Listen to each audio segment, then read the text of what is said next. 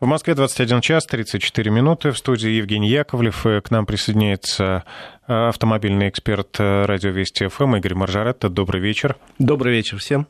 Игорь, есть такая инициатива. Столичные власти запускают новый дорожный эксперимент по совмещению пешеходной и автомобильной фаз на перекрестках.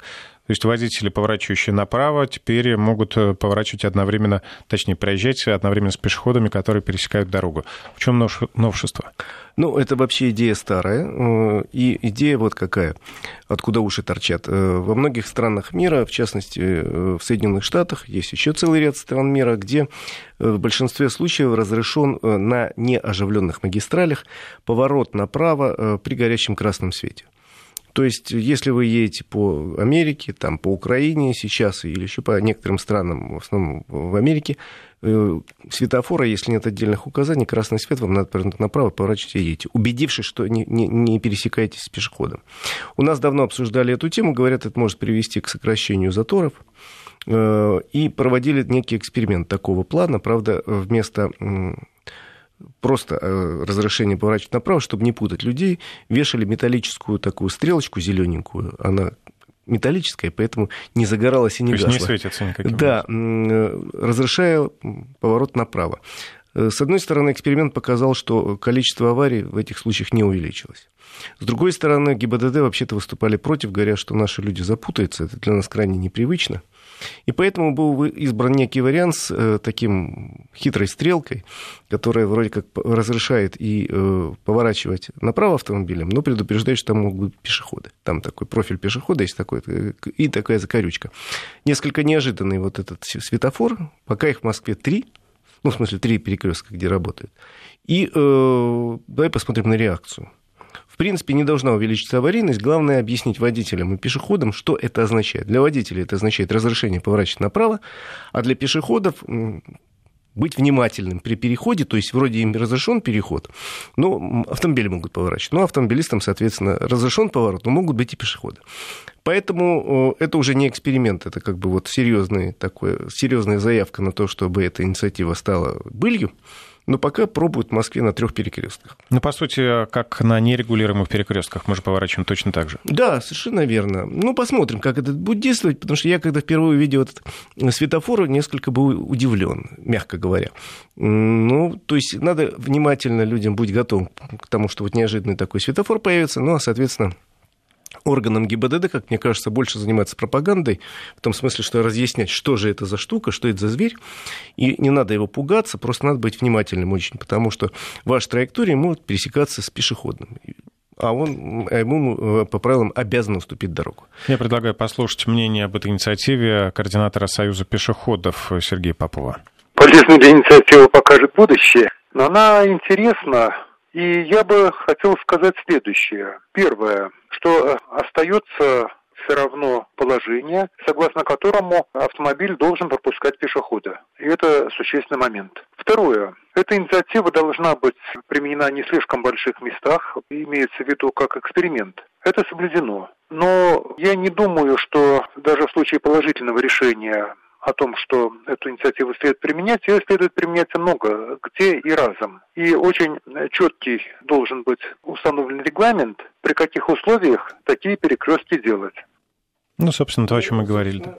Я согласен совершенно с ним. Но единственное, я хочу сказать, что вот этот светофор достаточно дорогой, поэтому думаю, что если э, инициатива получит распространение по стране, действительно в этом случае в правом ряду не будет заторов, меньше их будет во всяком случае, но, может быть, не надо столь сложный световой электронный объект делать, а достаточно вот той самой металлической э, стрелочки, которая просто разрешает поворот направо. Ну и все, это дешевле будет несколько. А так я совершенно согласен, но, ну, может быть, еще добавить, что и пешеходы тоже должны быть осторожные и помнить, что в правилах написано, прежде чем сделать шаг на проезжую часть, убедитесь в том, что это не, не, не едет автомобиль. Кстати, есть вопрос, что делать с теми перекрестками, где поток пешеходов практически нескончаемый? Вы знаете, у меня такой э, переход есть рядом с домом, так получилось. И по поводу такого пешеходного перехода я задавал вопросы, в том числе и там, начальнику ГИБДД России. Ну, решения нет, потому что светофора возле каждого такого не поставишь на самом деле. Но как-то, в общем, выжидать и э, въезжать очень осторожно, тем более на самом деле у нас же вот наказание за то, что ты не пропустил пешехода, оно наступает только в том случае, поскольку прописано несколько решений Верховного суда есть. Если траектория пешехода не э, пересекается с траекторией автомобиля, то есть если автомобиль не заставит пешехода изменить траекторию. То есть, если пешеход сделал первый шаг, а вы уже едете, ну и поехал дальше, называется. Если пешеход сделал первый шаг, а тут две полосы движения, то э, вторая полоса может спокойно ехать, ну и так далее. То есть, сам с таким перекрестком сталкиваюсь ежедневно, вынужден пропускать. Сильно поминаю добрым словом иногда пешеходов, которые по одному идут, могли бы строем построиться, перейти строевым шагом, там еще в три, в три шеренги, и было бы лучше. Но, к сожалению, вот не получилось получается. Поэтому жду. Кстати, я недавно видел э, на Бульварном кольце, в районе Цветного бульвара, по-моему, э, сотрудники дорожного патруля ЦОДД, они останавливают пешеходов специально, чтобы проехать, да, э, чтобы да. машины проехали, и потом пускают как-то вот группами. Правильно делают, спасибо им большое за помощь. К сожалению, везде так не поставишь. Тут могу только призвать к совести пешеходов, которые, ну, видят, столпилось большое количество автомобилей. Ну, пропустите вы несколько автомобилей, всем же будет проще. Э, у меня еще несколько тем есть, свежих достаточно. С удовольствием, Жень, с тобой и со слушателями, с нашими готовы обсудить их. Давайте приступим. Да, сегодня достаточно много интересных э, сообщений. Например, э, сотрудники фонда Сколково предлагают для того, чтобы пропагандировать больше и продвигать электромобили в нашу жизнь, Э, разрешить электромобилям пользоваться выделенными полосами для общественного транспорта, и таким образом, мол, это привлечет э, интерес к электромобилям, тем более, говорят люди, которые предлагают эту инициативу, что в Москве их электромобилей немного, там около 500 в общей сложности, и э, на порядок на выделенных полосах это никак не скажется. То есть вообще, что я могу сказать по этому поводу? Вообще-то я категорически против. Я, я категорически против того, во-первых, что касается... Вот давай на две полочки разложим. Первое, что касается выделенных полос. Значит, э, когда они появились в Москве, относился к ним с большим недоверием, хотя бы потому, что эти полосы возникли не в дополнение к обычным, а просто отрезали от дороги одну полосу и говорили, это будет для общественного транспорта. Потом я понял, как, насколько это правильная идея. И теперь всемерно ее поддерживаю, потому что полоса для общественного транспорта – это полоса для общественного транспорта. Она позволяет тому самому общественному транспорту получить преимущество э, по сравнению с личным автомобилем. То есть, если я еду на автобусе, я регулярно езжу на автобусе, я ее сажусь, когда в салон, я понимаю, что я поеду быстро, потому что автобус поедет по этой полосе. То же самое такси касается. Такси, да.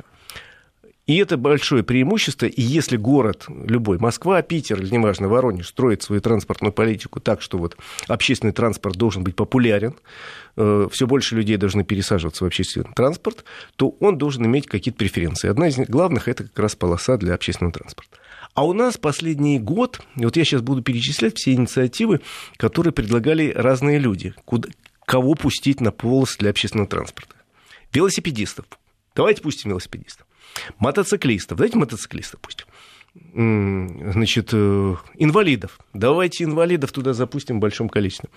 Э, последняя инициатива, насколько я помню, была пустить туда экскурсионные автобусы, а потом еще была более веселая инициатива пустить авто... транспорт на газомоторном топливе. Это привлечет к этому транспорту большое внимание людей будут его больше покупать. Теперь электромобили будут больше покупать. Категорически против. Полоса общественного транспорта для общественного транспорта. Для того, чтобы люди больше покупали электромобили или автомобили с газомоторными установками, нужны какие-то государственные программы, стимулирующие на покупку. Так во всем мире. Это вторая уже тема. Потому что электромобиль сегодня в среднем стоит в 2,5-3 раза дороже, чем автомобиль на той же платформе сделанный, того же размера, скажем так. А по запасу хода он гораздо меньше и зарядок меньше. Соответственно, ни в одной стране мира электромобиль покупать человек не будет, если у него не будет какой-то поддержки со стороны государства. А сколько сейчас стоит самый дешевый электромобиль? В России сейчас самый дешевый электромобиль, маленький, стоит около 2 миллионов рублей. Ну. Вот, э, ну вот и все. Дальше куда мы пойдем? Поэтому э, должны быть государственные программы поддержки, если государство хочет, чтобы этот транспорт разбивался.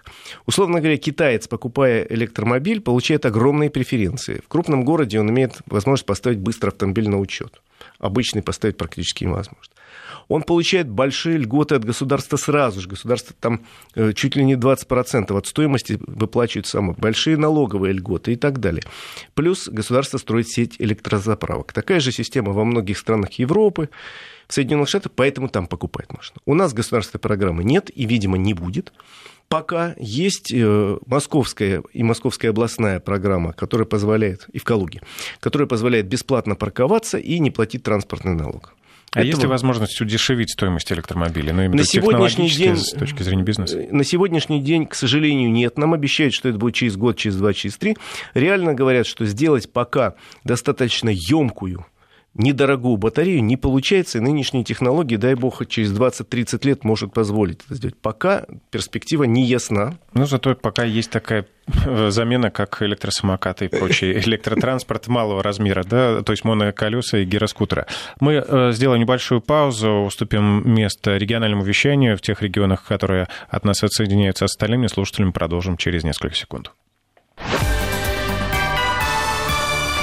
Вести ФМ. Возвращаемся в студию. Евгений Яковлев и Игорь Маржарта. Продолжаем. Поэтому про электромобили я просто хотел закрыть эту тему. Э, да, наверное, они будут в нашей стране распространяться в крупных мегаполисах в первую очередь. Но без государственной программы этот процесс обречен на медленное, такое велотекущее, такое по времени растянутое какое-то пространство, действие. А у нас больше, с моей точки зрения, имеет шансы на развитие и государственной программы есть уже первые автомобили на газомоторном топливе.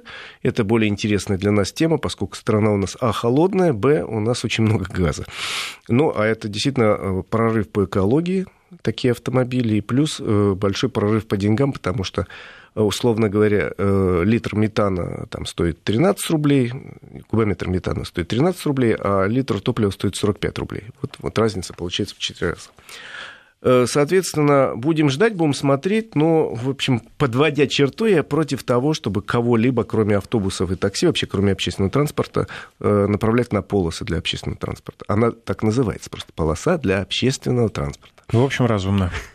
Есть еще довольно любопытные новости. Значит, вот одна из них касается автобусов. У нас за последние э, две недели было несколько страшных аварий с автобусами – в результате чего погибли люди, причем много людей, к сожалению, очень сочувствую. Причины этих аварий совершенно разные. И я очень боялся, к сожалению, у нас в стране часто бывает так. Произошло несколько аварий с автобусами, допустим, и начинают закручивать гайки и кричать, у нас много старых автобусов, запретим старые автобусы проводит, происходит авария там еще с чем-то, тоже пытаются запретить. К счастью, в этом случае и чиновники, и депутаты, которые обычно призывают закрутить гайки, оказались достаточно вдумчивыми, хладнокровными, и э, поскольку в каждом случае конкретном каждая причины. Там авария в Тверской области, водитель, видимо, уснул. Э, в другом ага. случае авария случилась из-за того, что водитель легкового автомобиля ударил автобус, ну и так далее. Э, но проблема автобусов есть. Есть проблема в том, что у нас достаточно старый автобусный парк, большей частью автобусов старше 10 лет. Это, с моей точки зрения, не хорошо и не плохо, потому что, в принципе, э, состояние автобуса зависит даже не от возраста его. Ну, 10 лет вообще не, такая большая, не да. такой большой возраст. А от того, как он обслуживается как он проходит техосмотр, как он проходит техобслуживание, кто сидит за рулем и так далее. Мы же знаем, что есть самолеты, которые летают по 30 лет без всяких проблем. Самолеты. Я не, не призываю всех пересесть на 28-летний автобус. Нет, но я просто хочу сказать, что возраст для автобуса – это не критерий. Критерии другие, и вот первые э, законодательные изменения, которые вот нам предлагаются, тут я возразить ничего не могу. Предлагается ужесточить требования – к тем компаниям, которые занимаются переделкой автобусов, то есть внести э, запретительные меры в регламент, есть регламент такой Таможенного союза о колесных транспортных средствах, потому что у нас очень многие фирмы-перевозчик пользуются автобусами, на самом деле, которые не автобусы. А... Сейчас объясню. Например, по стране бегает очень много э, микроавтобусов, которые фирмы э, сделали из Грузовых, да? цельнометаллических фургонов, он дешевле. Покупается грузовой фургон цельнометаллический, э, с помощью инструмента где-то в мастерских вырезаются дырки под окна, э, делается, варивается сиденье, Э, делаются дополнительные двери. Это все технологии понятные и несложные. Но такой автобус в случае аварии не выдержит никакой нагрузки. Он не рассчитан конструктивно? Конечно же. У него и э, жесткость кузова не рассчитана на то, что в ней пропилят эти самые окна, у него и крепление этих сидений, да и потом эти сиденья ставят часто, исходя из того, чем больше набьем пассажиров, тем лучше. Э, сейчас, я так знаю, по всей стране идут проверки ГИБДД организовала совместно с Ространсконтролем э, проверки э, вообще автобусов, которые выходят на маршруты, на предмет, а нет ли тут каких-то незаконных переделок. Ну и вообще все такие переделки ставятся под запрет. В принципе, такая работа идет давно. Видимо, сейчас дополнительно закрутят гайки. Тут я ничего плохого не вижу. Э, сейчас очень многие производители автобусов, я вчера был, кстати, на автобусной выставке, которая открылась в Москве, под названием Bassworld. И э, многие производители говорят, да мы давно сами делаем все, что закажет клиент. Клиент хочет вот такой автобус. Если это вписано, прописано и получается по нашим требованиям, мы ему делаем. Ну, а какие форматы бывают? Ну, например, кто-то хочет заказать автобус, в котором впереди, там, условно говоря, 10 мест, а сзади грузовое отделение. Ну, вот примерно, я тебе говорю. Или там автобус, в котором сзади стоит какое-то оборудование, он возит бригаду там, строителей. Ну, то есть э, сейчас большинство предприятий готовы сами сделать автобус по заказу. И, э, ну, это касается не только автобусов, и грузовики же делают по заказу. Многие предприятия работают с постоянными компаниями там, на аутсорсинге, и за ними очень строго следят. Но сейчас стоит задача что называется, убрать с рынка вот фирмы, которые сами переоборудуют эти машины, и это действительно очень опасно. Э, мне рассказывал начальник э, ГИБДД России, генерал Черников, что когда он был начальником УВД по Хабаровскому краю, у них была авария очень серьезная с автобусами несколько лет назад. Мы, говорит, начали проверять, что там с автобусным парком. Приехали с проверкой э, в один автобусный парк, и на наших глазах там как раз люди, не стесняясь ничего, продолжали сваривать из двух разбитых, или из двух, из двух или трех разбитых автобусов один. Там у этого уцелела задняя часть, у этого уцелела передняя часть. И сварили так радостно, вот, вот, вот это поедет. Вот такого, конечно, быть не должно. Вот это что касается автобусов, потому что это вопрос нашей безопасности, это вопрос очень серьезный. Но мне кажется, когда речь идет о, грузо... о пассажирских перевозках, э, например, в авиации, там жесточайший контроль. Точно так же должно быть и с автобусами на земле. Да, у нас сейчас э, вот все эти аварии, еще одну тему снова высветили, это режим трудовых отдыха водителей, которые могут ездить по 20 часов, понятно, хочется заработать все деньги, всех денег не заработаешь, контроль за ними никакой. Э, что-то надо делать с контролем за трудом и отдыхом водителя, потому что как обойти тахографы многие научились, делают это радостно, хотя несмотря на высокие штрафы, если поймают на этом деле. Но сейчас э, собираются привлечь вроде бы какие-то средства телеметрические, средства... Э, кстати, вот, например, одна из компаний, крупнейшая у нас по такси, мне один из руководителей рассказывал, говорит, что мы сейчас опробуем, опробуем специальную программу для смартфона, условно говоря, водитель подносит к лицу, там говорит несколько ключевых фраз, и мы, э, программа познает, устал он или не устал. Вот такие вещи опробуются. Это первое. Ну, а во-вторых, Тут еще есть очень важный человеческий момент. Надо быть внимательным самим. Вы заходите в автобус. В принципе, вы видите этого водителя. Если видите, что он валится от усталости, может, не надо ехать на этом автобусе, а еще лучше позвонить в парк и предупредить, что тут вот такой человек невменяемый. Это первое. А второе, вот эти три больших аварии с автобусами показали следующее. Ни в одном случае ни один пассажир не был пристегнут. Вот ни один. И в случае э, в Тверской области с аварией, где погибло, кажется, 13 человек, если бы они были пристегнуты, был очень сильный удар. Но если бы они были пристегнуты, многие бы из них абсолютно точно остались живы. А Поэтому... почему люди не хотят пристегиваться? Почему люди не пристегиваются в легковых автомобилях? Потому что есть какая-то, видимо, извечная вера на наша русская авось. Ну, со мной ничего, ничего не случится не может, во-первых. Во-вторых, очень многие верят, мне тут водитель один вез, э, не в Москве, э, и он принципиально был не пристегнут, я пристегнулся, говорю, а почему? Он говорит, ну вот я слышал, что вот там человек вылетел через стекло и спасся, а другой... Я говорю, слушай, где это ты слышал? Я видел огромное количество э, краш-тестов, где были не пристегнутые манекены, и я видел, что с этими манекенами происходит. Я видел эти краш-тесты и сам, и в, в интернете можете посмотреть, если вам не лень и вы убедитесь, что э, человек пристегнутый имеет все шансы спастись. Человек не пристегнутый в, ряде, в большом ряде случаев никаких шансов вообще не имеет. Поэтому вот сел, пристегнулся. И все. Не надо больше нервничать. Я сел, я, я все, что мог, я сделал.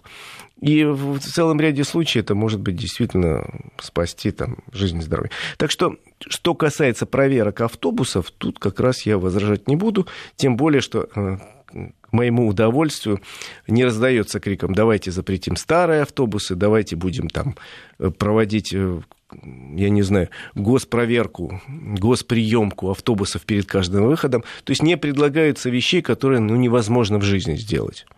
Как а... будет происходить подобный контроль, в принципе? Сейчас контроль проходит выборочно во всех городах, на всех трассах России. Э, я вот сам ехал на автобусе на прошлой неделе из э, Смоленска в Москву, у нас было мероприятие, и наш автобус на границе Смоленской и Московской области остановили, э, проверили, правда, только документы, но, но сотрудники обошли вокруг автобуса, проверили все документы, все правильно отпустили, что у нас все было законно, автобус хороший, чистый, современный. Э, как это проходит в других местах, я не видел, но надеюсь, что достаточно принципиально подходит к проверке автобуса, а не так, что вот договариваться на месте. Надеюсь, этого нет, потому что это вопрос, во-первых, безопасности наших сограждан. Слишком много у нас народу гибнет на дорогах, увы, бездарно. Ну вот э, видел, сейчас прям статистику нашел. С начала года произошло около 9 тысяч ДТП с участием автобусов. И погибли в этих авариях 600 человек, 13 тысяч ранен. Даже ну, это масштабы. такое чудовищное количество. Я не хотел даже приводить эти цифры. Э, просто еще раз говорю, простые бытовые советы. Зашли в автобус, посмотрели на водителя.